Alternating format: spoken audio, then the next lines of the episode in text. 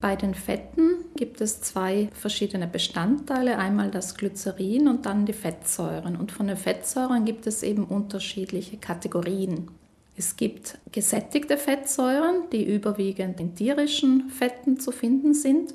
Und dann gibt es die ungesättigten Fettsäuren. Und ungesättigt heißen sie deswegen, weil sie eine oder mehrere chemische Doppelbindungen im Molekül zwischen den Kohlenstoffatomen enthalten. Fette, die überwiegend aus gesättigten Fettsäuren bestehen, sind bei Zimmertemperatur fest. Dagegen sind Fette, die überwiegend aus ungesättigten Fettsäuren bestehen, bei Zimmertemperatur flüssig. Die ungesättigten Fettsäuren werden abermals unterteilt. Und zwar gibt es einfach ungesättigte Fettsäuren, wie beispielsweise die Ölsäure, die in großer Menge im Olivenöl vorkommt, und die mehrfach ungesättigten Fettsäuren. Ganz allgemein kommen die überwiegend in pflanzlichen Lebensmitteln vor. Bei den mehrfach ungesättigten Fettsäuren werden dann noch weitere Untergruppen unterschieden. Eine davon sind die Omega-3-Fettsäuren. Mehrfach ungesättigte Fettsäuren sind teilweise für unseren Organismus essentiell, also unverzichtbar. Und zwar ist die Alpha-Linolensäure, das ist eben eine Vertreterin dieser Omega-3-Fettsäuren, lebensnotwendig für den Menschen, weil der menschliche Körper sie nicht selbst herstellen kann. Das heißt, wir sind da wirklich auf die Zufuhr aus den Nahrungsmitteln angewiesen. Im menschlichen Körper erfüllen mehrfach ungesättigte Fettsäuren verschiedene Funktionen.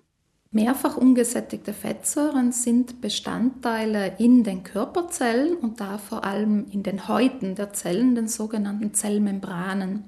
Sie haben sehr positive Eigenschaften für die Gesundheit. Sie erhöhen die Elastizität der Zellen und somit auch der Blutgefäße. Und die Botenstoffe, die aus diesen Omega-3-Fettsäuren hergestellt werden im Körper, wirken unter anderem entzündungshemmend und können auch die Blutfettwerte positiv beeinflussen. Dabei kommt es aber auf das richtige Verhältnis an. Das heißt, nicht zu viele gesättigte Fettsäuren im Essen, aber auch keine zu großen Mengen an Omega-6-Fettsäuren.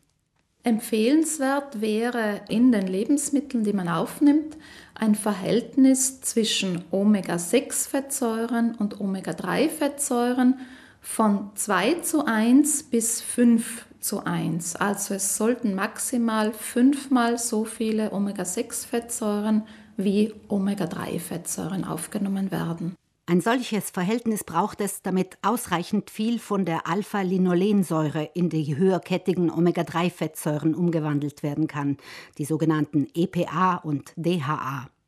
Eine gute Quelle ist Kaltwasserfisch wie Lachs oder Makrele.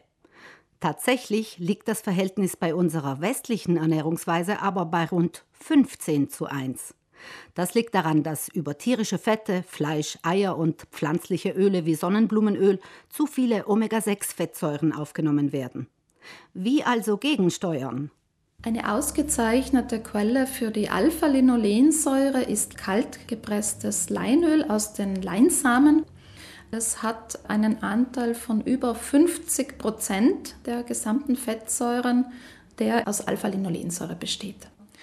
Weitere gute Quellen mit einem guten Verhältnis zwischen Omega-6 und Omega-3-Fettsäuren sind beispielsweise Hanföl, Leindotteröl, auch das Rapsöl und an Samen, Walnüsse und Chiasamen. Fazit der Ernährungsexpertin Gesunde Personen benötigen keine zusätzliche Zufuhr von Omega-3-Fettsäuren über Nahrungsergänzungsmittel. Handelsübliche Fischölkapseln beugen weder Herzinfarkt noch Schlaganfall vor.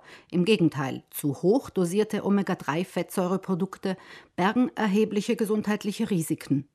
Auch Wechselwirkungen mit Medikamenten sind nicht ausgeschlossen.